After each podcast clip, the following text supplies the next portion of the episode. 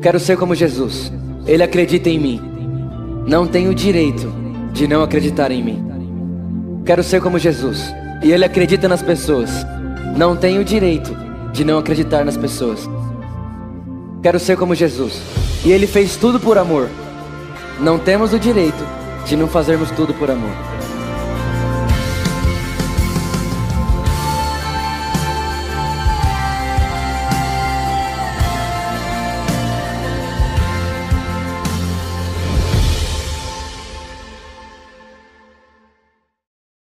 Romanos capítulo 4, versículo 25. Ele foi entregue à morte por nossos pecados e ressuscitado para a nossa justificação. Feche seus olhos. Espírito Santo, essa é a sua palavra. Nós somos o que ela diz que somos, temos o que ela diz que temos, podemos o que ela diz que podemos, nada pode nos separar da verdade da sua palavra. A sua palavra diz que seja feito todo homem mentiroso, mas a palavra verdadeira, porque a sua palavra, a Bíblia diz que tudo pode passar, mas a sua palavra é a única coisa que permanecerá para sempre. Céus e terra passarão, tudo vai passar, tudo que os nossos olhos podem ver vai passar, mas a sua palavra permanece para sempre. E nós temos certeza absoluta que nunca mais seremos os mesmos, porque nessa noite nos encontraremos com a verdade da sua palavra, e é impossível se encontrar com ela e permanecer igual. Muito obrigado, Senhor, nós te celebramos. Amém. Você acredita nisso?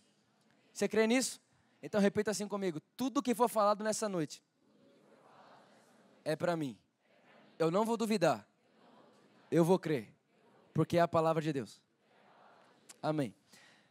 Gente, a primeira coisa que nós precisamos entender, que eu quero colocar aqui como fundamento, né? Nós estamos aqui numa série na nossa igreja, eu acho que provavelmente pelas minhas contas aqui rápido agora, é a sexta mensagem a respeito da, da nova aliança. Então nós, vemos, nós estamos vindo falando da nova aliança aqui na igreja desde o começo do ano. Desde o segundo culto do, do ano a gente tem falado de nova aliança e acredito que a gente vai mais uns dois para frente ainda.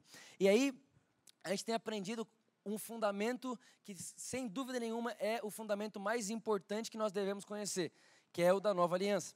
Essa semana eu recebi uma pergunta muito interessante não foi a primeira vez e com certeza não é a última que eu, que eu recebo com a mesma pergunta. E a pergunta era a seguinte: Vitor, quando você pega o Deus no Velho Testamento e o Deus no Novo Testamento, parece que Deus mudou. Parece que não é o mesmo Deus. E por que, que eu estou falando isso aqui para você? Eu estou estabelecendo um fundamento para a gente poder construir a mensagem em cima disso, amém? Então presta atenção nisso aqui. E aí a pessoa falou para mim: parece que Deus mudou do Velho Testamento para o Novo Testamento, para a Velha Aliança, para a Nova Aliança. Parece que Deus não é mais o mesmo. Mas, gente, a verdade é que Deus é imutável. Um dos atributos de Deus é a imutabilidade, ele não pode mudar. É impossível Deus deixar de ser quem ele era, e é impossível Deus se tornar quem ele nunca foi. Deus é. E ponto final. Ele existe, ele sempre existiu. Deus é. Deus é. Não, não, não, é, não dá para mudar quem Deus é. Então a verdade não é que o Deus da velha aliança mudou agora na nova aliança. A verdade é que na velha aliança Deus tratava o homem de uma forma. E na nova aliança o tratamento, a forma como Deus se relaciona com o homem é diferente. Não é que Deus mudou. O que mudou foi a forma de Deus se relacionar. Guarde isso no seu coração. Deus não mudou. O que mudou foi a forma de Deus se relacionar com o homem. Vitor, me explica melhor. Simples. Na antiga aliança, Deus se relacionava com o homem mediante as obras do homem. É por isso que o homem ele estava atrás de recompensa o tempo inteiro. Porque na velha aliança, Deus dá recompensa. Deus não dava quem ele era na, nova, na, na velha aliança. A, a, a, resposta de Deus era uma resposta de recompensa, ou seja, era um salário. Você recebia de Deus aquilo que seu trabalho tinha, é, o, mediante o trabalho que você tinha feito. Ou seja, você faz para Deus, Deus faz para você. Deus tratava o homem mediante as obras do homem. Então, na antiga aliança, grava isso: Deus trata o homem mediante as obras do homem. Na nova aliança, Deus não trata mais o homem, Deus não se relaciona mais com o homem mediante as obras do homem. Na nova aliança, Deus se relaciona com o homem mediante a obra de Jesus. E isso é a melhor notícia que você pode ter na sua vida. Por quê? Porque se Deus fosse é, é, relacionar com a gente, se relacionar comigo, com você, mediante a nossa obra, sem dúvida nenhuma, a vida que merecíamos não é a que temos hoje. Se fosse para Deus se relacionar com a gente mediante as nossas obras, eu seria o primeiro a estar plenamente perdido. Mas a boa notícia do Evangelho é que Deus não me trata mais, Deus não se relaciona comigo mais mediante as minhas obras, mas agora Deus se relaciona mediante a obra de Jesus. E o que, que é demais nisso? Por que, que isso é super, super, super maravilhoso? Vou te explicar. Porque a obra de Jesus não é algo que vai dar certo, é algo que já deu certo. E porque já deu certo, tenho certeza de uma coisa: se Deus não me, se Deus não se relaciona comigo mediante as minhas obras, se Ele se relaciona comigo mediante uma obra que está concluída e ela aceitou a boa obra, eu tenho certeza de uma coisa: toda vez que Deus se relacionar comigo, Ele está se relacionando comigo mediante uma obra que foi terminada, aceita, completa, consumada, e é isso agora que eu tenho de Deus. Por que, que o Evangelho é o lugar mais seguro do mundo? Porque nós, nós não estamos na torcida assim, ó, olhando para Jesus e falando: vai, Jesus, vai dar certo, Jesus, vai dar certo. Não, a mensagem do Evangelho é tão boa que quando você nasceu já tinha tudo terminado. Quando você nasceu já estava tudo feito. Quando você nasceu já não havia mais nada a ser acrescentado. Quando você nasceu não existia mais obra humana que poderia ser acrescentada para Deus tratar o homem de forma melhor. Não existia mais nada que Deus precisasse receber do homem para tratar a gente com bondade, benignidade e justiça. Isso é muito bom porque não depende nada de você. É Deus fazendo uma aliança com seu filho e te inserindo no meio. Você consegue crer nisso? Amém? gente está tá dando para entender o que eu estou falando aqui? Isso precisa ser um fundamento. Aí esse texto diz para a gente o seguinte: Jesus morreu pelos nossos pecados e ressuscitou para a nossa completa justificação. Repara, enquanto Jesus estava na terra, gente, isso aqui precisa ficar muito claro. Quando Jesus ele nasceu, ele não nasceu na nova aliança. Jesus nasceu na lei. Ele cumpriu toda a lei, a Bíblia diz. Existe uma confusão que muita gente faz. Porque as pessoas pegam aquilo que Jesus falou na lei e traz como se fosse uma verdade na nova aliança. Jesus um dia falou na lei assim: se sua mão te se fizer pecar, arranca ela fora. E aí, quem aqui ia ter mão?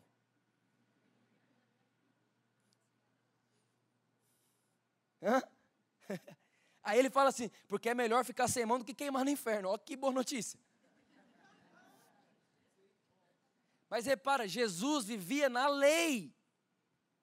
O texto diz que ele foi entregue à morte por nosso pecado. E quando ele ressuscita, aí então ele nos justifica. E o que é a nova aliança? Quando a nova aliança começa? Quando Jesus ressuscita. Por quê? Porque quando Jesus ressuscita, agora eu sou justo, olha lá. Ressuscitado para a nossa Justificação. O que é a nova aliança? É Deus não se lembrar mais do meu pecado. O que é a nova aliança? É a lei não estar tá escrito mais em pedra, mas está escrito no coração do homem. O que é a nova aliança? Deus não imputar o meu pecado a mim mesmo, mas imputar o meu pecado sobre o justo que foi Cristo. O que é a nova aliança? Eu não receber mais recompensa, eu receber herança. E quando foi que eu recebi a herança de justo? Quando Jesus ressuscitou e me fez justificado nele. Então, quando a nova aliança começa? Quando Jesus nasce? Não. Quando Jesus.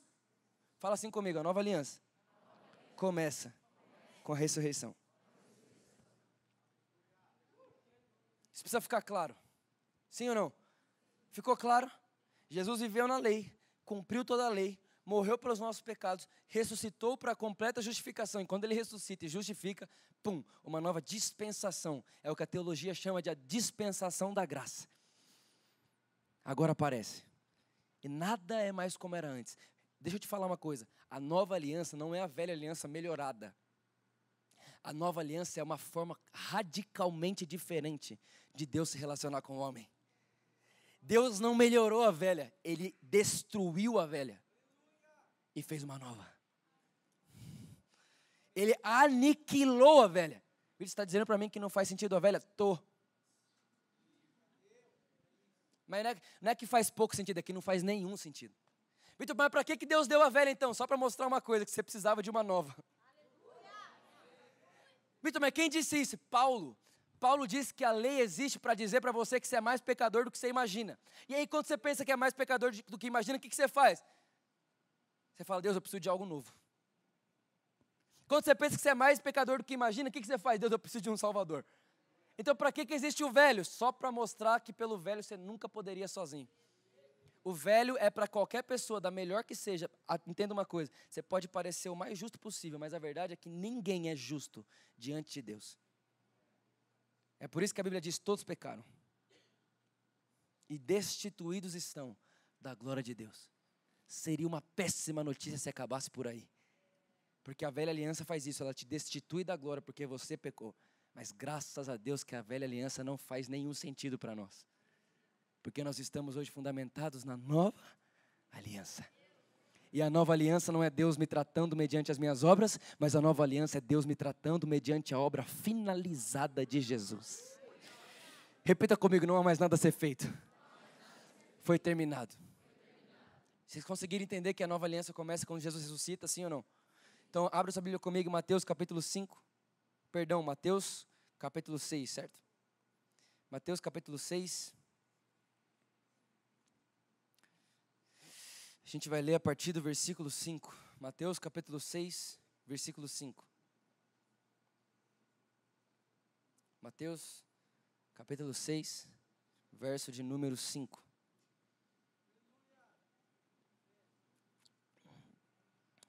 Vamos lá?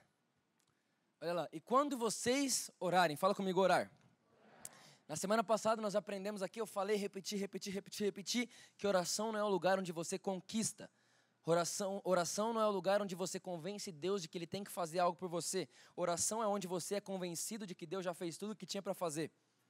Oração é o lugar onde você concorda com o que Deus diz sobre você. Oração é como é um espelho, você vai lá para se enxergar. Você não vai lá mais para conquistar, mas para se enxergar e perceber que nada te falta. Na vida de oração você percebe que você tem tudo. Na vida de oração você percebe que a Bíblia diz que tudo é vosso e vós de Cristo. Tudo é vosso, nada não é seu, tudo é seu. Se tudo é seu, então significa que tudo que você pede você já tem. Simples. É só português, na é verdade? Tudo é vosso. Então tudo que eu peço eu já tenho. Então se é meu, eu não preciso pedir, porque é meu. É simples, certo? Certo. Eu sei que alguém está pensando, ah, mas a Bíblia diz, Jesus disse, pedi, pedi e dá-se-vos-á. Pois é, mas a Bíblia diz que esse texto significava o Espírito Santo que ainda viria, que não, que não tinha sido derramado até o momento, mas agora isso não faz mais sentido para nós, porque ele já foi derramado e não foi, ele não voltou para o céu, ele está aqui, então não faz sentido para nós. Mas uma hora, uma escola Mateus, a gente explica sobre isso, aleluia. E quando vocês orarem, oração, presta atenção, se você ir no original do texto, oração, Presta bem atenção nisso. Oração significa julgar e reajustar. Se você for até um rabino agora e perguntar para ele o que, é orar, ele vai dizer: orar é julgar e reajustar. Então, gente, vamos lá, repita comigo: orar é julgar e reajustar. Isso é orar. Julgar e reajustar. Quando você vai orar, o que você está fazendo? Você vai olhar e você vai ver o que Deus pensa de você. E você vai julgar. Qual o julgamento? Eu me vejo como Deus me vê? Se sim, obrigado, Jesus. Se não, ajusta o que Deus vê. É mais ou menos isso aqui. Qual é o seu nome? Você, qual é o seu nome? Presta seu óculos. Eu já fiz isso aqui uma vez, mas vai fazer mais sentido agora. Você vê assim. Meu Deus, amado. Eu não estou vendo nada, parece um monte de formiguinha assim. Gente, eu não estou vendo nada, tá me dando até tontura. Menina de Deus eu não consigo ler uma palavra do que está no meu computador agora. E muito, eu não consigo ver ninguém, de verdade mesmo, não estou exagerando. Tem um vulto aqui na minha frente. Eu pergunto, tem alguma coisa errada com o que está escrito aqui? Tem alguma coisa errada com vocês? Mas tem uma coisa errada com a forma que eu estou pegando. Então o que é oração? Oração é perceber que eu estou vendo assim e Deus está vendo assim. E aí o que é oração? Oração é eu pedir para Deus mudar minha visão? Não, oração é tirar o óculos.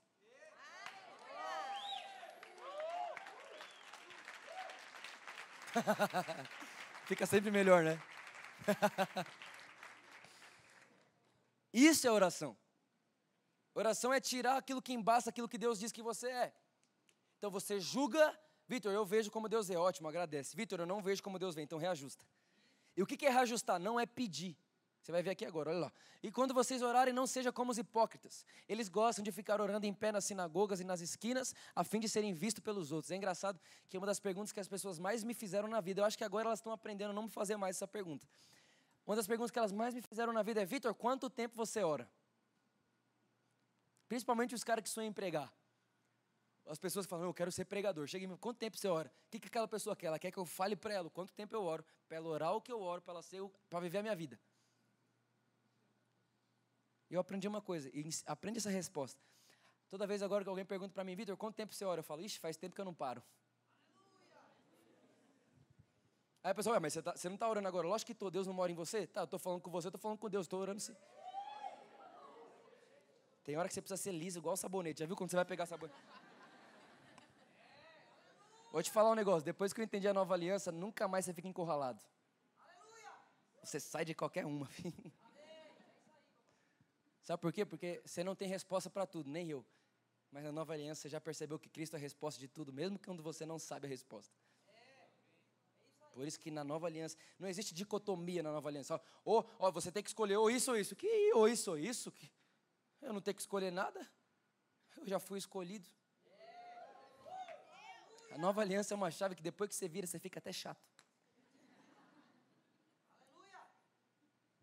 Quando a chave da nova aliança virar na sua cabeça, você nunca mais vai conseguir ouvir uma mensagem que faz você ter que pagar boleto. Ainda tem o que fazer. Não, ainda falta, falta uma coisa. Sabe, a gente brinca aqui na igreja o seguinte: quando você escuta uma mensagem da velha aliança, você sai com um monte de coisa para pagar no bolso. Preciso fazer mais, preciso fazer mais. Estou em dívida, estou em débito, estou em débito. Quando você escuta uma mensagem da nova aliança, você chega em débito, aí Deus paga a sua conta, e quando você vai embora, você olha e você percebe que você é herdeiro de tudo.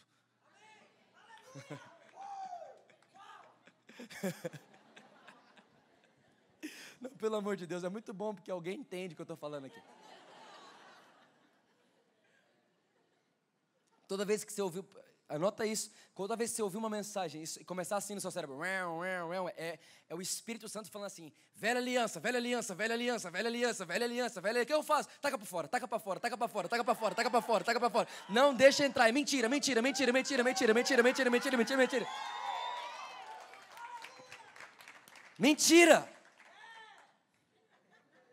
Agora, quando você escutar uma coisa, for bom demais para ser verdade, o seu cérebro, não somente, o seu cérebro vai falar, isso aí é loucura. Aí o Espírito Santo está dentro, é verdade, é verdade. Sabe por quê? Porque a Bíblia diz que aos olhos do homem o Evangelho é loucura. Mas para nós que cremos é o poder de Deus. O Evangelho é o poder de Deus, é a certeza de que isso só Deus pode fazer. Não tem suor de homem, não tem sangue humano, foi Deus que fez. É uma obra que Deus que começou, e se Ele começou, Ele termina. Aí seu cérebro vai falar: Isso é, isso é mentira, isso pode ser verdade para qualquer um, para você não. Aí o Espírito Santo está: Isso sim é mentira, o seu cérebro está mentindo, o seu cérebro está mentindo. Mas o que é a verdade então? A verdade é que você é sim justa, você é sim amado, você é sim herdeiro, você é sim precioso, você é sim importante, você. É e aí você sai, em vez de você sair triste, você sai falando, eu sou dono desse negócio todo.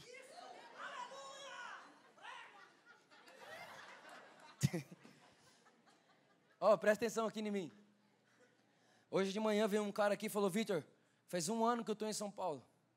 Eu escuto tantas, eu fui em tantos lugares para encontrar um lugar para ir. Todo lugar que eu fui, eu saía, putz, grilo, minha vida, meu Deus, nossa, eu, meu Deus. Quando eu vim aqui, eu saí. Eu não sabia que eu era tudo isso. Gente, de verdade, não tem nada a ver com o Vitor, tem a ver com a mensagem. Qualquer pessoa que pregar aqui é a mensagem. É só mensagem, é só Jesus. Quando Jesus aparece, você fala: Meu Deus, eu sou tudo isso. É. Na verdade, as minhas palavras em português não pode expressar o quanto valioso que você é para Deus. Então, o que é oração? Ajustar, julgar e reajustar. Aí Jesus fala: não seja como os hipócritas, que ficam gritando: ah, eu oro tudo isso. Nossa, como que é essa hora? Ai, não sei o quê. Ai, orou hoje. Nossa, mas essa semana foi uma luta. Ai, meu Deus, é porque eu não orei. Pelo amor de Deus. A fim de serem vistos pelos outros, eu lhes asseguro, eles já receberam sua plena recompensa. Versículo 6. Mas quando você orar, vá para o seu quarto. Gente, de verdade, parece mentira. Vá para o seu quarto e feche sua porta. Teve gente que chegou em mim e falou: Vitor, eu não oro porque eu não tenho quarto. E já teve gente que chegou em mim e falou: Vitor, eu não oro porque o quarto que eu tenho não tem porta. Eu não estou brincando. O que, que você responde a pessoa dessa? A vontade que dá é: aham. Uh -huh. Fala com minha mão. Como que pensa isso? Quando Jesus fala isso, ele está falando, vá para um quarto fechado e feche sua porta. Ele está falando, vá para um lugar onde você só tem eu. Vai para um lugar sem distração. Sabe o que é a porta do quarto fechado hoje em dia? Se fosse atualizada. Mas quando você orar, desligue seu celular. Mas você não consegue desligar seu celular. Então, para que, que tem porta no quarto? Para nada. Você nunca está sozinho com ele.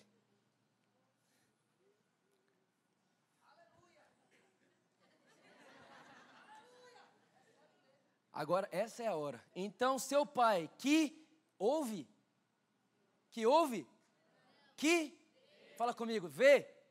Gente, é engraçado. Por que, que Jesus não diz que o pai que ouve em secreto, mas diz o pai que vê? Isso aqui precisa ter fé para entender, hein? Sabe por quê? Sabe por que, que o pai não está dizendo aquilo que o pai ouve? Não é porque ele é surdo. É porque não há nada que você precise pedir para ele mais. Não, Vitor, tá, mas por que, que ele vê? A única coisa que ele vê é posicionado em Cristo. Se tiver posicionado em Cristo, é tudo dele. É tudo dele. Ele tem acesso a todas as coisas. Tudo que eu tenho, ele também tem. Ele tem acesso total em tudo que eu tenho e sou. Então Deus não para para ouvir, Deus para para te ver. Ou eu fico imaginando a alegria do coração de Deus quando Ele olha para alguém e essa pessoa está no lugar certo. Ele fala: Meu Deus, a Bíblia diz que essa é a alegria do penoso trabalho dele. Quando ele vê alguém posicionado em Cristo, eu sinto que Deus fala: Valeu demais. Valeu demais. E aí ele, ele continua, olha lá. Próximo. E quando orarem, não fiquem sempre repetindo a mesma coisa. Olha só. Jesus que disse, não fui eu. É, fala a verdade, essa nossa oração não é o tempo inteiro repetição. E a gente tem coragem de falar, não, vou, vou orar de novo, vai que Deus esqueceu. Eu perguntei semana passada, responde para você de novo, quantas vezes a gente não tem orado duas vezes pela mesma coisa? Por que, que você orou duas vezes pela mesma coisa? É como se você estivesse dizendo, Deus, vai que você não ouviu a primeira. Vai que você não viu a primeira. E aí a gente tenta convencer Deus de que Ele tem que dar para a gente. Olha, guarda isso aqui. Se tiver que guardar uma coisa na vida desse culto, guarda isso. Enquanto você está convencendo Deus que Ele tem que te dar tudo, Ele está tentando convencer você que Ele já te deu tudo em Cristo. Não, vou repetir, não, não tem jeito não. Vou repetir aqui de novo para vocês aqui agora. Enquanto você está tentando convencer Deus que Ele precisa te dar tudo, aí você jejua, você ora, aí você fala, estou pagando preço por isso. Ai, estou pagando preço. Ai, meu Deus do céu. Tudo que você fizer é barato demais perto do que ele fez. Para com isso. Aí você fala: Não, mas eu estou pagando preço. Estou orando. Eu estou lendo a Bíblia. Estou pagando preço para virar um pregador. Eu estou pagando preço porque eu quero ministério. Eu estou pagando preço porque eu quero prosperar. Eu estou pagando preço. Aí você, aí você acha que aquilo que você está fazendo está dando para Deus. Deus, olha só, eu sou moralmente correto. Você precisa me dar tudo. Deus está o tempo inteiro olhando para você e falando assim: Quando você está procurando tudo fora, eu estou tentando convencer você que tudo que eu tenho para você já está dentro de você. Olha para dentro. Isso, aplauda Jesus mesmo, tá com preguiça? Isso é bom demais.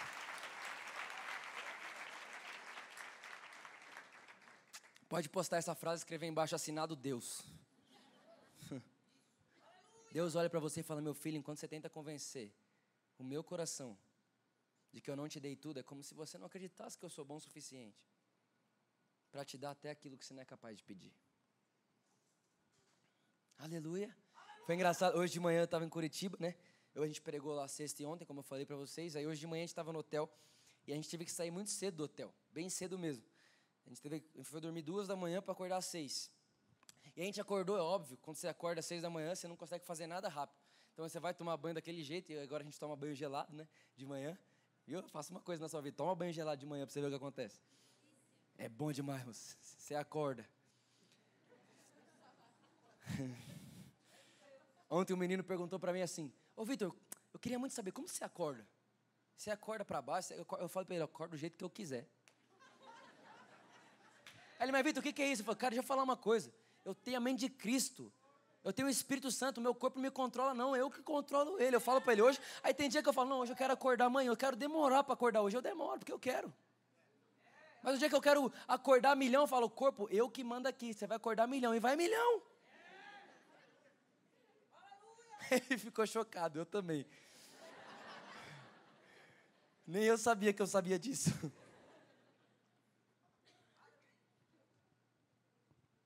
Faça sua vida acordado valer a pena, tá bom? Perdi até que eu tava. Ah, a gente tava lá de manhã. Aí eu fui, tomei banho e tal. Aí a, a Luísa foi depois, tomou banho. E aí depois ela chegou assim, a gente tava pra sair. Ela, meu Deus, cadê minha Xuxinha? Aí eu, meu Deus, como que acha uma Xuxinha uma hora dessa? A gente precisava ir embora. O voo estava na hora. O cara estava lá embaixo. A gente tinha combinado de tomar café com o cara. Eu falei, meu Deus, não vai dar para tomar café com o cara. Ela vai ficar sem a Xuxinha. Meu Deus, o que, que vai acontecer? E ela, meu Deus, cadê minha Xuxinha? Aí eu falei, onde estava essa Xuxinha? Ela, eu vi, estava no meu braço, estava tomando banho, estava no meu braço. Luísa, mas quem entrou no banheiro enquanto você tomava banho arrancou a Xuxinha do seu braço? E aí eu, eu peguei o lençol que estava em cima da cama, comecei a bater o lençol. Olha debaixo da cama, olha de um lado, olha do outro, abre as bolsas, abre as malas, abre nada. Aí a gente sai do quarto, amor, a gente precisa ir mesmo. A gente sai do quarto, ela, cadê minha xuxinha? A gente vai pro restaurante. No restaurante, enquanto eu conversava com o cara, com o pastor que levar a gente embora, ela abre a mala dela, começa a procurar dentro da mala dela e não acha, não acha, não acha. Eu, meu Deus do céu, que inferno de xuxinha. Aí eu perguntei para ela, amor, não dá para comprar esse negócio no aeroporto? Não tem uma farmácia? Não, deve ter lá. A gente está entrando no carro, ela, ela ficou com calor. Aí ela levantou a blusa dela assim.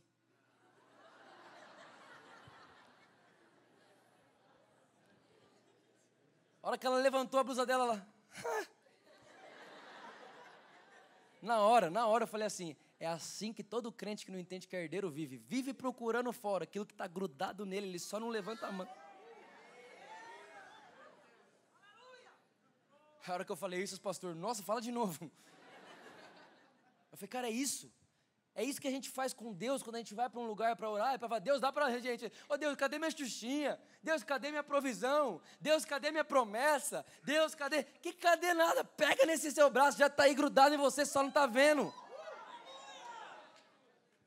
Então o que, que eu preciso fazer então? Parar de pedir o que é já seu e pegar o que é seu. Pegar o que é seu.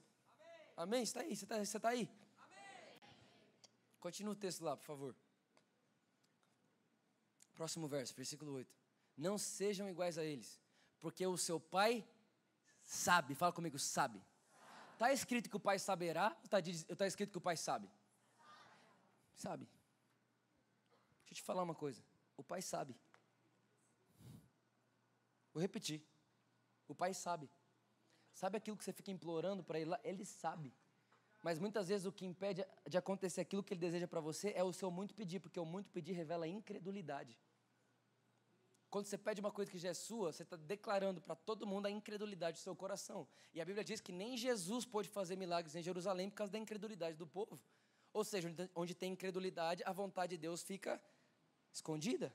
Ela não aparece, ela não se manifesta. O desejo de Deus era curar Jerusalém, mas Jerusalém era incrédulo, então ficou sem cura. Não porque Deus não quis, mas porque tinha incredulidade. Então eu vou dizer uma coisa: se está escrito que o pai sabe, por que, que você vai gastar tempo falando uma coisa que ele sabe? Gasta tempo vendo uma coisa que você ainda não sabe. O que, que você ainda não sabe? Tem muita coisa em Deus que a gente ainda não sabe. E aí, quando a gente conhece alguma coisa de Deus que a gente não sabe, a gente entende alguma coisa em nós que a gente ainda não sabia. Amém. Amém. Aleluia. Eu amo isso aqui. Essa é a nossa vida. Essa é a nossa vida. Próximo verso. Vocês orem assim. E aí vai começar a oração mais famosa do cristianismo.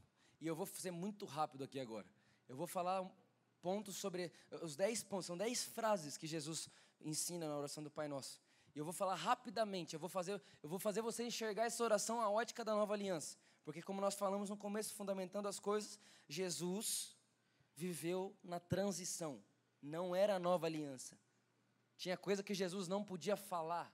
Jesus mesmo, Jesus disse assim, olha, tem coisa que eu queria falar para vocês, mas eu não posso ainda. Mas por que você não pode? Aí Jesus fala, porque o Espírito Santo ainda vai vir. Ou seja, eu não posso falar porque você não tem o Espírito Santo.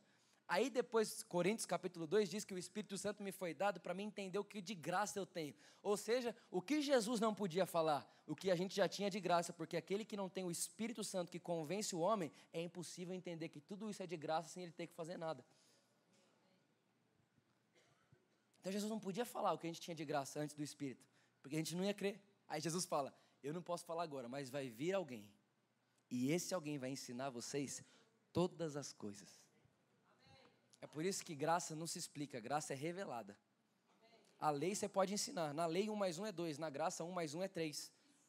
Jesus disse: onde tiver dois eu estou, ou seja, um mais um é dois, é dois é três. É a graça. Não tem matemática e não dá para ser explicada, não tem lógica. Então vamos lá, a primeira coisa que Jesus fala é Pai Nosso. Ou seja, Ele está dizendo, quando vocês forem orar, a primeira coisa é Pai Nosso. Gente, eu sei que para nós hoje parece até meio redundante falar disso, porque a gente está acostumado a crer que Deus é nosso Pai, sim ou não? Mas é diferente você crer que Ele é seu Pai e você entender que Ele é seu Pai. Agora, você tem que entender que na, no contexto da época, você chamar Deus de Pai era considerado blasfêmia. A Bíblia diz que os judeus prenderam Jesus porque Jesus chamou Deus de Pai. E aí o texto diz assim, ó. E ao chamar Deus de Pai, ele se fazia igual a Deus. Por causa disso, os judeus prenderam Jesus. Era um desrespeito total à grandeza de Deus alguém chamar Deus de Pai. Só que a verdade é que não é pai a palavra usada no original aqui. A palavra é aba. Sabe o que significa aba? Papapá, mais íntimo de papapaizinho que você já viu na sua vida. É a forma mais íntima de chamar o pai. A forma mais íntima de você olhar para ele. Então, o que é oração mesmo, gente? Julgar e reajustar, certo? Então, como que você vai fazer? Presta atenção nisso aqui. Pai nosso que estás no céu. Você vai julgar agora. Ele é meu pai? Sim. Eu vivo como filho? Se sim, agradeça. Se não, reajusta. Pai nosso que estás no céu. Qual que é a maior qualidade de um filho? É o entendimento da herança. É o entendimento de que o pai é por ele. É o entendimento de que ele é herdeiro do pai. É o entendimento de que não há nada a ser conquistado, ele não precisa conquistar o amor do pai, ele já tem o amor do pai. Quando você se posiciona com o filho, você nunca vai querer recompensa porque você entendeu que você tem herança. A verdade é que eu muitas vezes já perguntei, Deus, uma hora a palavra diz que eu sou amigo, outra hora a palavra diz que eu sou servo, outra hora a palavra diz que eu sou filho, o que, que eu sou?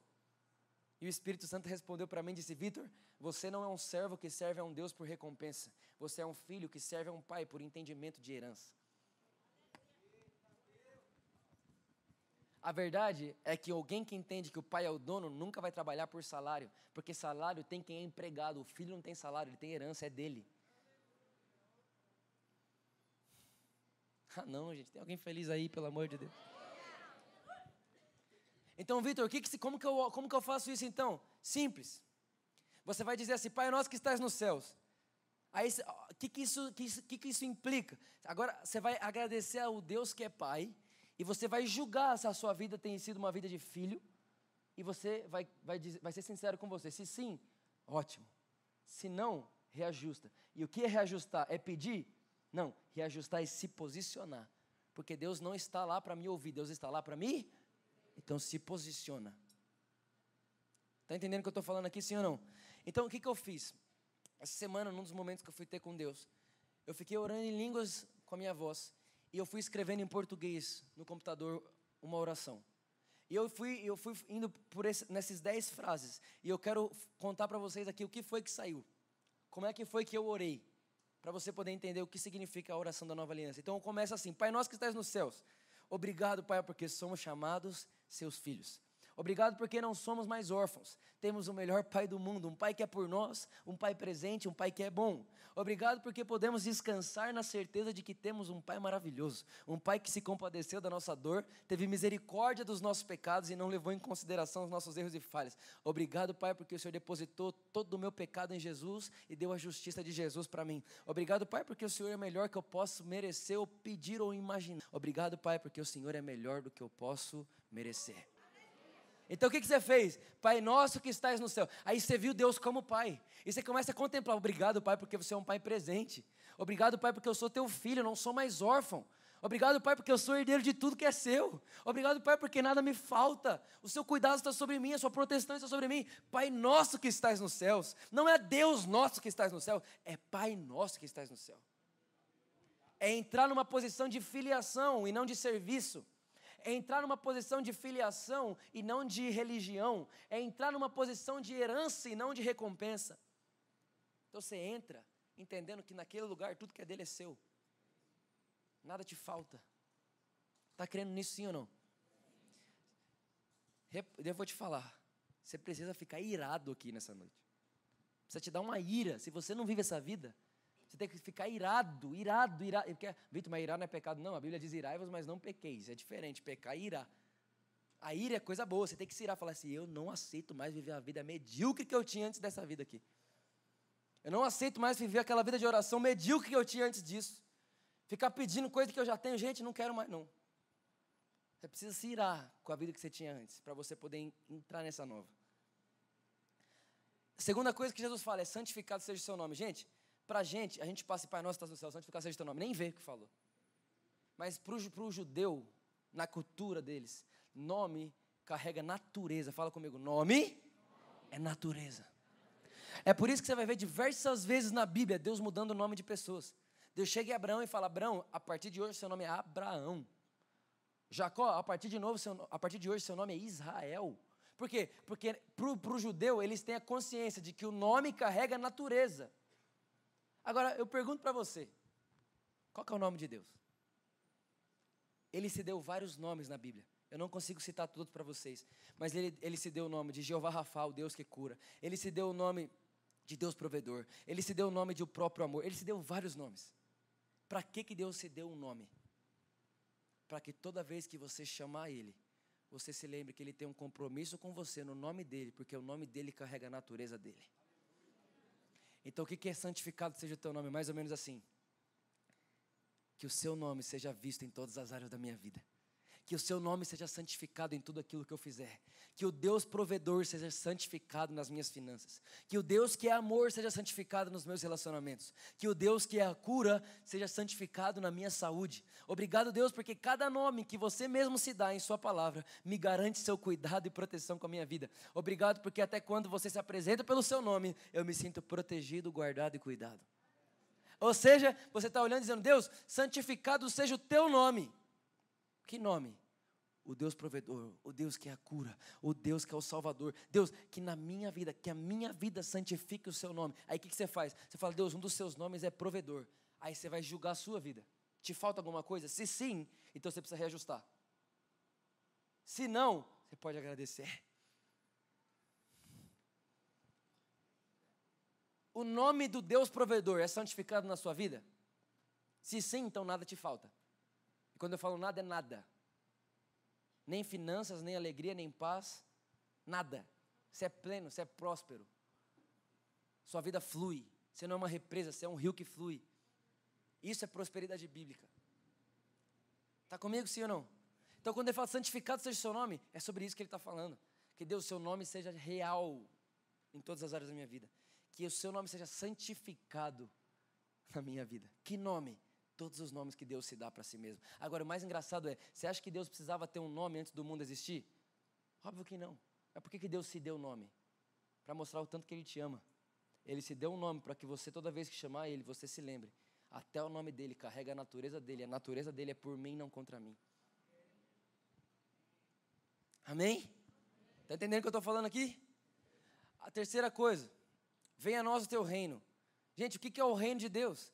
Paz, justiça e alegria.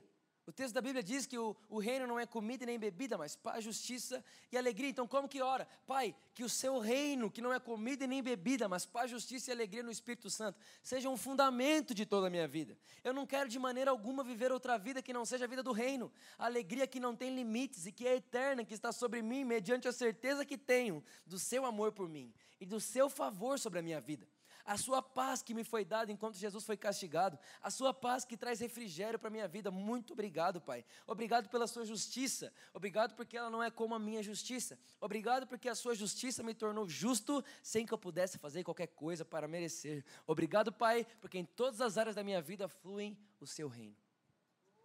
E aí o que, que você faz? Paz, justiça alegria. Você julga. As coisas têm tirado minha paz? Se sim, reajusta. Se não, obrigado. As coisas têm tirado sua alegria? Ou sua alegria, você entendeu que foi Deus que te deu e a alegria que Deus te deu ninguém pode tirar? Então, se, se você olhar e falar, não, as coisas têm tirado minha alegria, então você ajusta. Mas se você olhar e falar, não, eu sou alegre porque eu sou salvo. Nada tira minha alegria. Nada tira minha alegria. Nada. Gente, eu vou falar um negócio para vocês. Nada tira minha alegria, não. Vitor, é verdade essa vida? É verdade. Nada tira minha alegria. Nada. Eu sou alegre. Porque eu não estou nem um pouco alegre porque as coisas têm vindo até mim. As coisas vêm até mim exatamente porque eu não estou esperando por. Eu não estou eu não tô vivendo por elas. Eu sou alegre porque eu olho para Deus e vejo que Deus me aceita. E se eu estou em paz com Deus, como eu posso ficar triste? É só isso. É uma mentalidade. Não se permita que alguém roube sua alegria. Ela custou caro demais para Deus. Ela custou muito caro para Deus te dar para você deixar qualquer pessoa tirar. Ela custou muito caro para você deixar qualquer situação, qualquer circunstância tirar. Não deixe que ninguém tire a sua alegria. Porque o reino de Deus é paz, justiça e alegria. Justiça, o que é justiça? A justiça de Deus é Ele te fazer justo sem você merecer. Então, quando você olha para a sua vida, você se vê justo? Se sim, obrigado, eu sou justo, inculpável, na sua presença eu sou santo. Se não, se você tem dificuldade ainda de crer na justiça de Deus, o que você vai fazer? Você vai falar do mesmo jeito, Deus, obrigado pela sua justiça. Mas por que, que eu vou ficar falando, Vitor? Porque a Bíblia diz que a boca fala do que o coração está cheio. Significa que enquanto você fala, o seu coração se enche. Então fala até que ele esteja cheio da verdade. Porque enquanto você fala a verdade, a mentira vai embora. Aí o que, que você faz? A justiça de Deus é real na minha vida? Se sim, obrigado. Se não, reajusta. Está dando para entender, gente? Está ficando prático? Simples, certo? Outra próxima coisa que ele fala: seja feita a sua vontade. A gente precisa entender uma coisa: nem sempre a vontade de Deus é feita. Existe enfermo no mundo hoje, sim ou não? Sim. E Deus não quer que todos sejam curados? Óbvio. Então, se existe enfermo, é porque nem a vontade de Deus não, é, não, não foi feita em todos os lugares ainda. Hoje mesmo, quando eu vinha para cá de Curitiba, eu tinha, tinha uma mulher na nossa frente, assim, do lado direito, bem na primeira fileira do avião, e ela é cega, era uma senhora cega, e eu fiquei tão, tão, tão irado por dentro com aquilo, que eu fechava o olho para dormir, que eu queria dormir para chegar aqui mais descansado, e não conseguia dormir, eu, tava, eu acordava para ver ela. Por quê? Porque a minha alma grita, porque ela sabe que aquela mulher não nasceu para ser assim. Não é a vontade de Deus para ela. Mas muitas vezes a gente tem feito como os discípulos, a gente olha para alguém assim e pergunta: quem será que pecou, ela ou a família dela? Porque a gente acredita ainda que Deus é pautado na antiga aliança. A antiga aliança, Deus trata o homem pela forma que ele merece. Na nova aliança, o homem é tratado pela forma que Jesus merece. Não tem mais a ver com isso. Então nós precisamos entender, a vontade de Deus é Cristo Jesus. Cristo é a vontade de Deus. Aí, Vitor, como que eu faço então? Como que eu vou orar? Deus, que seja feita sua vontade. E eu jamais quero confundir os seus desejos e as suas vontades. Sua vontade ficou clara quando enviou Jesus para a terra, Pai. E agora eu tenho convicção e certeza que a sua vontade é perfeita. Ao enfermo você deseja cura. Ao miserável você deseja prosperidade. Ao faminto você deseja alimento. Ao órfão você deseja um lar. Nos ajude a vermos isso claramente e que a sua igreja possa ser cada vez mais a concordância da sua vontade por onde quer que ela ande. E aí você vai julgar. Eu tô, eu, tô, eu tô entendendo a vontade de Deus ou eu sou ainda aquelas pessoas que, que olham para uma coisa que não tem nada a ver com Deus e falam, ah, você é assim é porque Deus quer. E você vai julgar o seu coração. Se você vive assim, ótimo. Se você não vive, reajusta. E fala, Deus, eu não quero mais confundir Sua vontade. Eu vi Sua vontade, Sua vontade é boa, perfeita, agradável, Sua vontade é Cristo. Cristo curou as pessoas, Cristo libertou pessoas, Cristo deu vida para as pessoas. Essa é a Sua vontade. E tudo que tiver fora disso não é o Senhor. Espírito Santo, ilumina meu coração. Eu quero ver como Deus vê. Eu quero ver a vida como Deus vê a vida. Eu quero crer a vontade de Deus como Deus crê na sua vontade. E aí você começa a reajustar. A próxima coisa que Jesus fala é que seja feita assim na terra como é no céu. Isso é poderoso e muito simples. Gente, é muito simples. Como é no céu? A vontade de Deus é que seja assim na terra. Te pergunto, você é enfermo no céu? Então a vontade de Deus é que você não seja na terra. Você é pobre no céu? Vontade de Deus é que não seja na terra. O que, que é você no céu? A vontade de Deus é que você seja na terra. Mas eu sei que todo mundo ensinou você a pensar que não foi assim, que a vida que você vive hoje é a vida que, você, que Deus quer para você. Não, a vida, a vida que Deus quer para você é a vida que você tem no céu.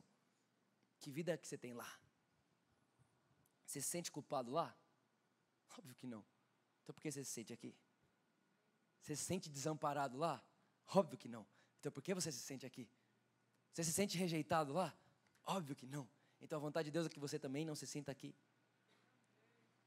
Há dois dias atrás começou a me. Sabe quando parece que vai dar gripe? Sabe, parece que vai ficar resfriado. Na hora que eu percebi que meu corpo estava querendo fazer uma coisa na terra que não é no céu, eu disse: Ei, isso está desligado no céu, isso está desligado lá, também está desligado aqui. E agora eu ligo na terra o que está ligado no céu. No céu eu sou 100% saudável. Eu sou saudável, gripe some. Pronto mediante a fé, me apropriei de uma verdade que é minha lá no céu. E eu fiz na terra como é no céu. Ah, meu Deus do céu. Imagina se todos vivêssemos assim. Ah, nada pode. É por isso que Jesus disse: contra a igreja, as portas do inferno não prevalecerão. Como que prevalece com a igreja dessa, que pensa desse jeito? Vai fazer o que por ela? Está entendendo o que eu estou falando aqui, sim ou não? Esse silêncio todo é porque está entendendo? Ou é porque não está entendendo nada? Tem os cabelos está saindo fumaça. Então, como que ora então, Vitor? Deus, que eu nunca me satisfaça até que eu veja na terra exatamente como é no céu. Pai, muito obrigado porque Sua vontade é que eu viva o céu aqui e agora. Quando? Agora. Deus deseja que eu viva a vontade do, dele como é no céu aqui e agora, em todas as áreas da minha vida. Obrigado porque não existe falta no céu. Tudo por aí é ilimitado. E é assim que eu vivo por aqui. Obrigado, Pai, porque sou completamente saudável por aí. E é assim que eu vivo por aqui também. Obrigado, Pai, porque Sua vontade é excelente completamente maior do que poderíamos imaginar. E é assim que eu vivo por aqui também. E aí o que você faz? Você julga e reajusta. Eu vivo na terra como é no céu? Se sim, obrigado, Jesus. Se não, reajusta. E reajustar é pedir?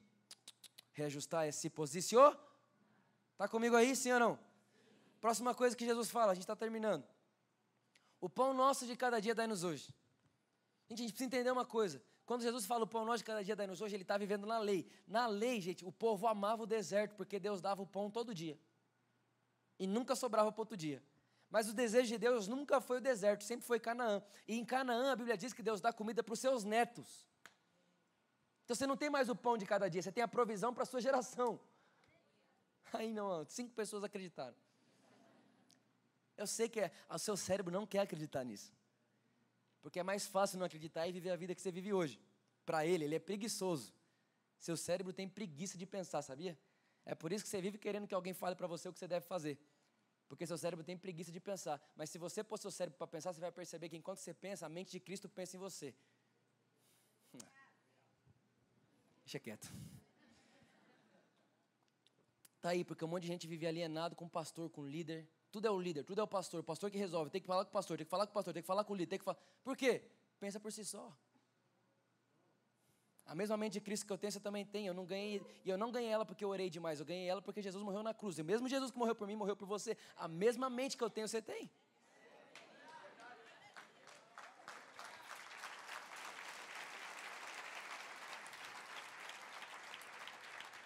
Teve um pastor que veio aqui, esses dias atrás, e falou para mim, Vitor, você está maluco? Você está falando para o povo pensar por si só?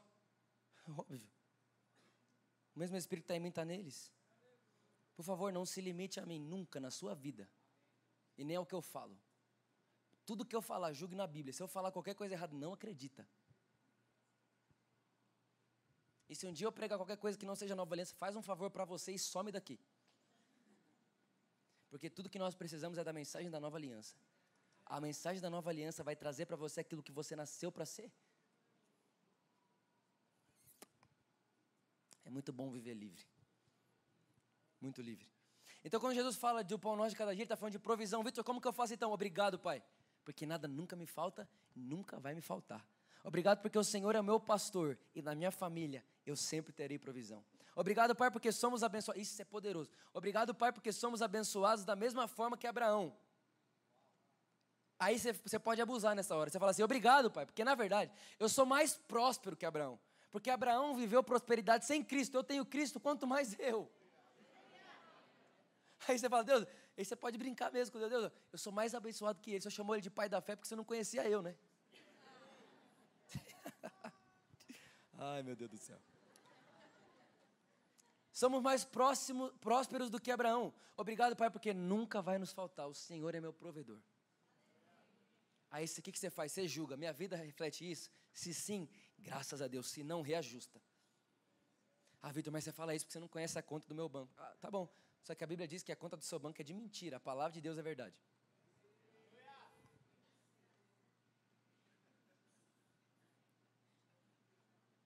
Sabe qual é o problema?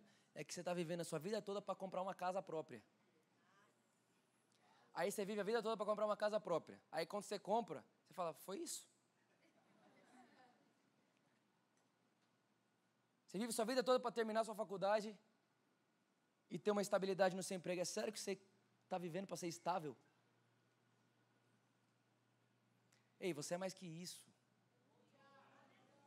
Você não precisa do Espírito Santo para viver uma estabilidade. Mas você precisa do Espírito Santo para viver abundância. Eu vou, eu vou declarar para você aqui uma coisa. Se fosse para você ter uma vida comum, Deus não precisava dar dele mesmo para você. Qualquer pessoa na terra vive estabilidade e compra uma casa. Você não é comum, pelo amor de Deus. Não tem um sonho. Ai, o sonho do Porque o sonho do brasileiro é esse. Enquanto o sonho do americano é ter um milhão de dólares, do brasileiro é uma casa própria e escola para meus filhos. Que miserável pensamento que temos. E o pior, isso entrou na igreja. E virou até motivo de campanha. Estou semeando na minha casa própria. Meu Deus, você já tem uma casa, é outra. Vitor, é errado ter casa própria? Óbvio que não, pelo amor de Deus. Seja espiritual no que eu estou falando. Só não se limite. Você vai mesmo se limitar a um pão nosso de cada dia, um pão na mesa? Você é mais que isso, você pode muito mais que isso. Seu pai é ilimitado e tem recursos ilimitados. Você é herdeiro de Deus, tudo que é de Deus é seu. Deus é o rei do mundo e você é filho dele. Mas você está procurando a Xuxinha no lugar errado.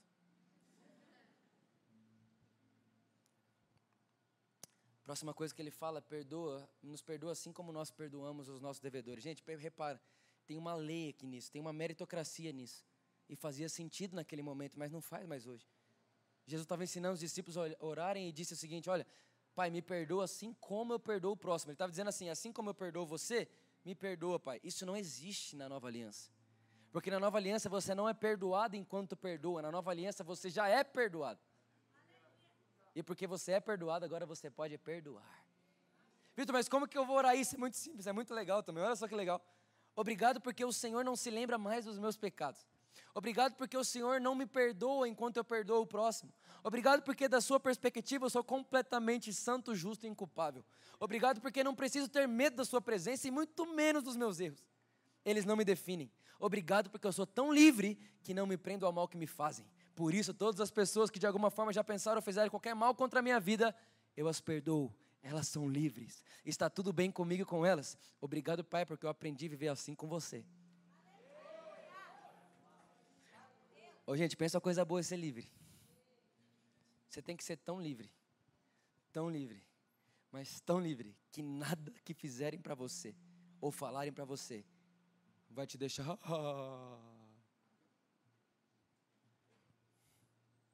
Gente, de verdade, essa vida é real. E essa vida é para você. Ah, mas então, tem gente que chega. Isso, gente, de verdade, me dá, me dá compaixão. É verdade, me dá compaixão. Já falaram isso para mim aqui, ó, nesse púlpito aqui. Vitor, ora por mim. O pessoal está com tanta inveja de mim que as coisas estão mal, de mal a pior na minha casa. Eu falo,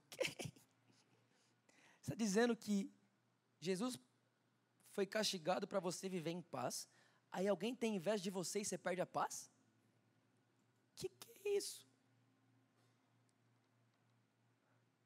Jesus paga o preço que pagou para você viver em paz com Deus e com o próximo e com a vida. E aí, porque alguém está falando de você, você perde a paz. É gente, de verdade. Seja livre. Seja livre do, da opinião alheia. Seja livre do que estão falando de você.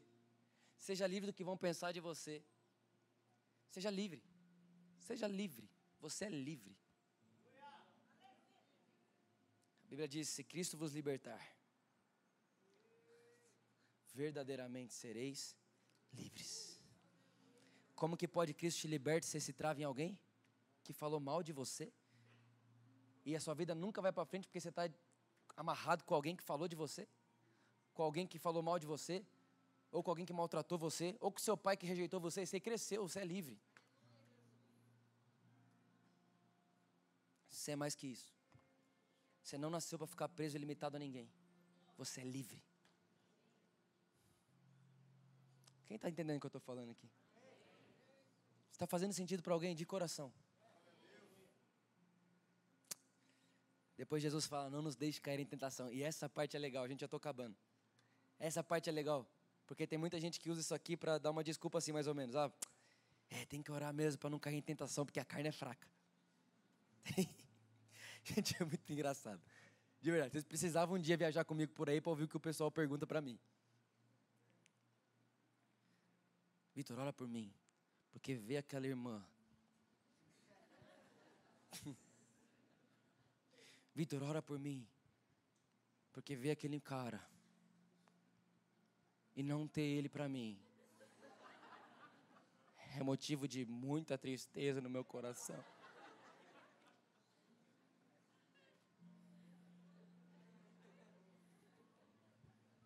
Vitor, ora por mim.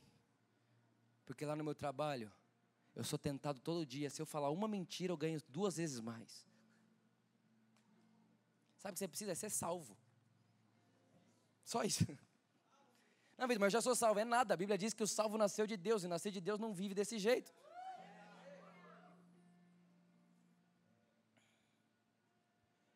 Aí o cara fala assim: Não, Vitor, mas é que a carne é fraca, né?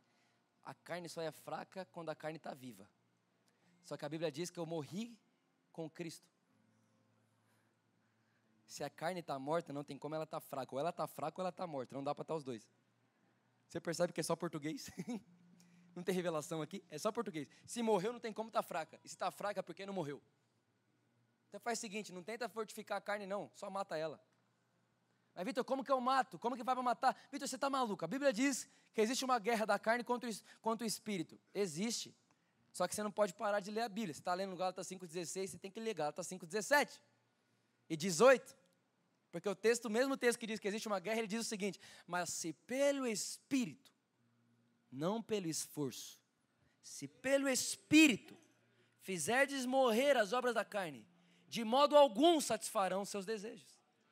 Ah, não, gente, pelo amor de Deus, deixa eu falar uma coisa para você. Você vai acordar amanhã, quando você acorda de manhã, não faz a oração do crente é, é, mais ou menos, não. Qual é a oração do crente que não crê em quem ele é? É assim, ó. Pai, me perdoa, porque nesse dia eu sei que eu vou cometer coisas que o senhor não gosta. Então já me perdoa de antemão. Você não acorda para pecar.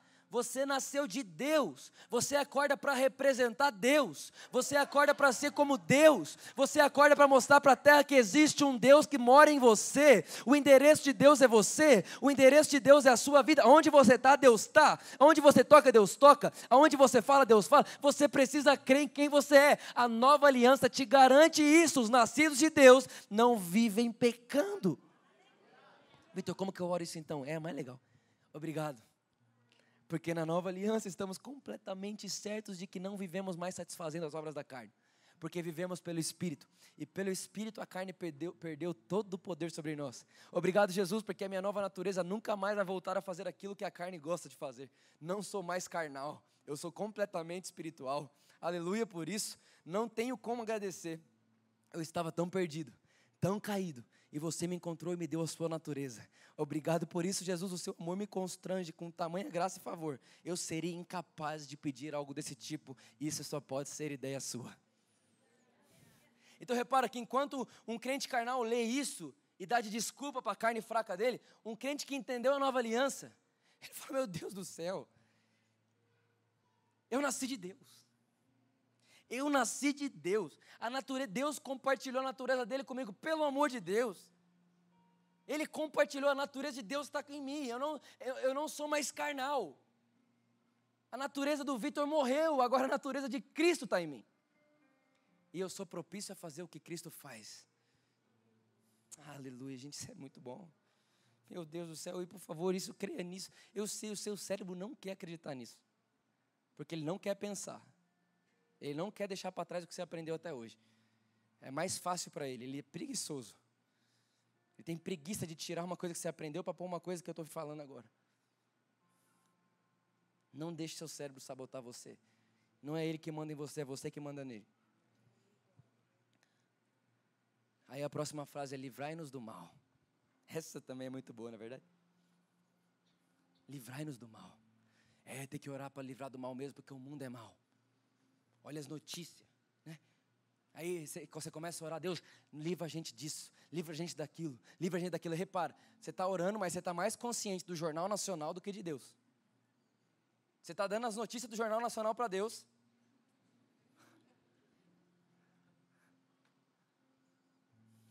Mas, Vitor, o que, que eu faço então? Simples.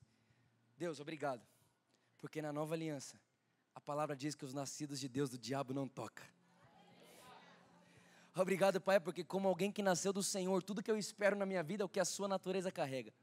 Obrigado porque não vivo preocupado com o mal que está por vir, muito pelo contrário, eu tenho certeza absoluta da bondade do meu Pai e sei que amanhã coisas ainda melhores chegarão até mim porque meu pai é melhor do que eu mereço e pode mais do que eu posso imaginar. Eu, eu não estou esperando o mal acontecer, por que não? Porque eu nasci de Deus. Eu tenho certeza absoluta: o diabo não toca na minha vida, o diabo não toca na minha casa. A Bíblia diz que mil cairão ao meu lado, dez mil cairão à minha direita, mas eu não serei atingido. Eu sou inabalável, inatingível. Eu sou totalmente protegido. Deus é meu protetor, Deus é meu escudo, Deus é minha fortaleza. Eu não tenho que temer. Eu sou inabalável. Repita comigo: eu sou inabalável, eu sou inabalável, eu sou intocável.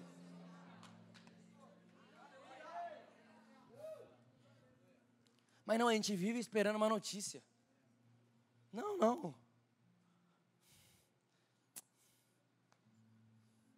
Não. Você é intocável. Mas quando que isso acontece? Quando você concorda com Deus, que diz que os nascidos de Deus, o diabo não toca. E como que você vai orar? Acabei de dizer, né, Pai, o Senhor é melhor do que eu mereço. E de verdade, quando você começa a orar dessa forma, você acaba de dar boas-vindas a uma vida ilimitada. Ou nada vai ter limite para você mais. Tudo que você vê, você vai falar, não, tem esperança assim. Ninguém vê esperança, você vê. Todo mundo, não dá, para você dá. O pessoal vai falar, você está maluco? Não, eu estou vendo. Mas está vendo aonde? Aqui. E é mais poderoso o que você vê aqui do que o que você vê aqui. E a última coisa é: teu é o reino, teu é o poder, e tua é a glória para sempre. É engraçado que ensinaram para a gente, isso é uma verdade, de que o reino é de Deus, a glória é de Deus, o poder é de Deus, e é impossível tocar nisso. E se você tocar nisso, você morre. Mas é engraçado que quando você vai orar com o óculos da nova aliança, você fala: Deus, teu é o reino, Aí você olha e vê ele falando para você: Sim, o reino é meu, mas agradou a mim dar ele para você. Aí você fala, pai, teu é o poder. Aí ele fala, é meu, Vitor, o poder é meu mesmo, porque ele é meu, eu posso dar para quem eu quiser. E é por isso que você recebeu o poder quando o Espírito Santo veio sobre você. Aí você fala, Deus, mas a glória é só sua. Aí ele fala, é só minha, e eu faço com ela o que eu quiser. É por isso que em João capítulo 17, Jesus diz assim: Pai, que a mesma, não é diferente, é que a mesma glória que o Senhor me deu, dê para eles. Então, de repente, você está lá, Pai, teu é o reino, teu é o poder, e tu é glória para sempre. Ele está falando, sim, filho, é tudo meu, e porque é tudo meu, eu faço o que eu quiser, e eu escolhi dividir com você, compartilhar com você. Você tem acesso ao meu reino, você tem acesso ao meu poder, você tem acesso à minha glória, aquilo que eu tenho, você tem acesso, você é herdeiro de tudo. Meu filho é meu mesmo, e porque é meu, eu dou para quem eu quero, da forma que eu quero, da maneira que eu quero. Você não precisa achar isso justo, é Deus que quis que fosse assim, foi Deus que escolheu. Então, como que a gente ora? Pai, muito obrigado, porque tudo sempre foi seu. Mas mesmo assim, o Senhor escolheu me inserir dentro daquilo que só você merece ter. O seu reino você colocou dentro de mim. Poder veio até mim pelo Espírito Santo e a sua glória me foi dada em Cristo Jesus. Obrigado porque o Senhor poderia ficar com tudo para você, mas decidiu em sua soberania e graça que eu poderia me tornar membro da sua natureza e agora posso participar do seu reino, da sua glória e do seu poder. Vitor, se eu fizer isso, o que acontece? Bem-vindo à vida ilimitada. Nada vai ser impossível para você. Nada. Porque você entendeu que você não precisa convencer Deus de te dar tudo, porque na verdade Ele te deu tudo em Cristo Jesus. E aí você foi para um lugar de uma vida que a Bíblia chama do justo viverá pela fé.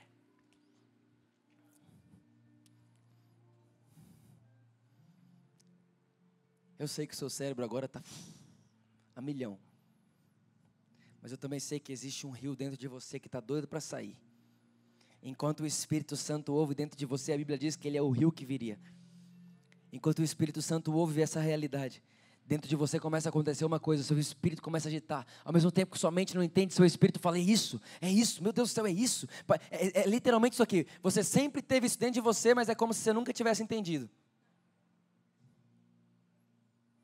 De verdade, quantos aqui, enquanto eu estou falando, você pensa, meu Deus, era isso que eu pensava e não sabia explicar? Levanta a mão.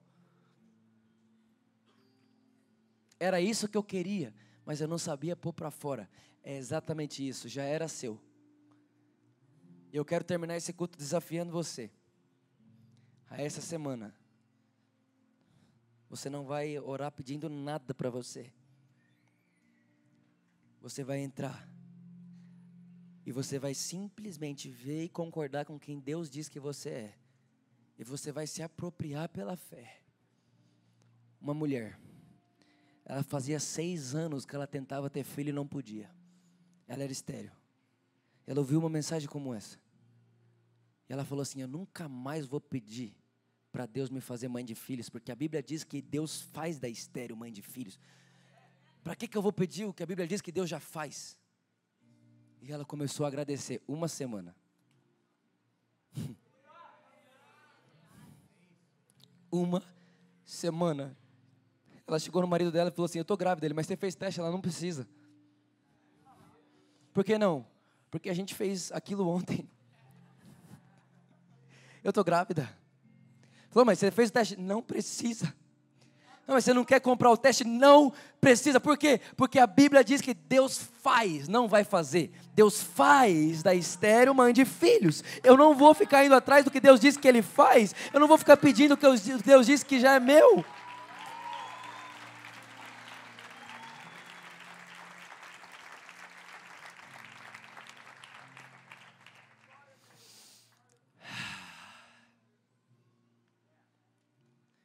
Do jeito que você está, em posição de descanso. Se você está de pé, descansa o seu corpo. Você que está sentado, pode ficar sentado. Você vai fazer só uma coisa agora. Você vai olhar para dentro de você. E a oração vai ser a mesma da semana passada, com muita intensidade. Que o Espírito Santo abra os olhos do seu coração para que você perceba a herança que está aí dentro. Feche seus olhos onde você está sem esforço nenhum. Por favor, não procure nada fora. Não tem nada fora de você que você precisa. Está tudo dentro de você. Está tudo dentro de você.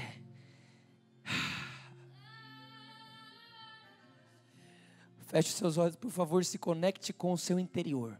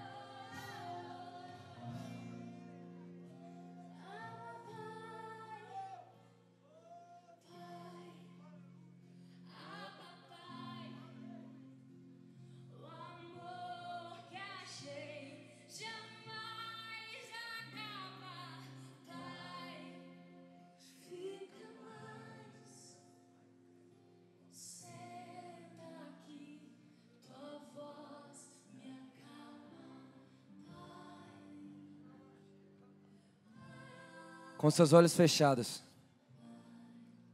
olhando para o seu interior, perceba agora aquilo que prendia você sumindo de dentro de você. Aquela rejeição, aquela depressão, aquele problema, enfermidade, aquele problema no seu corpo.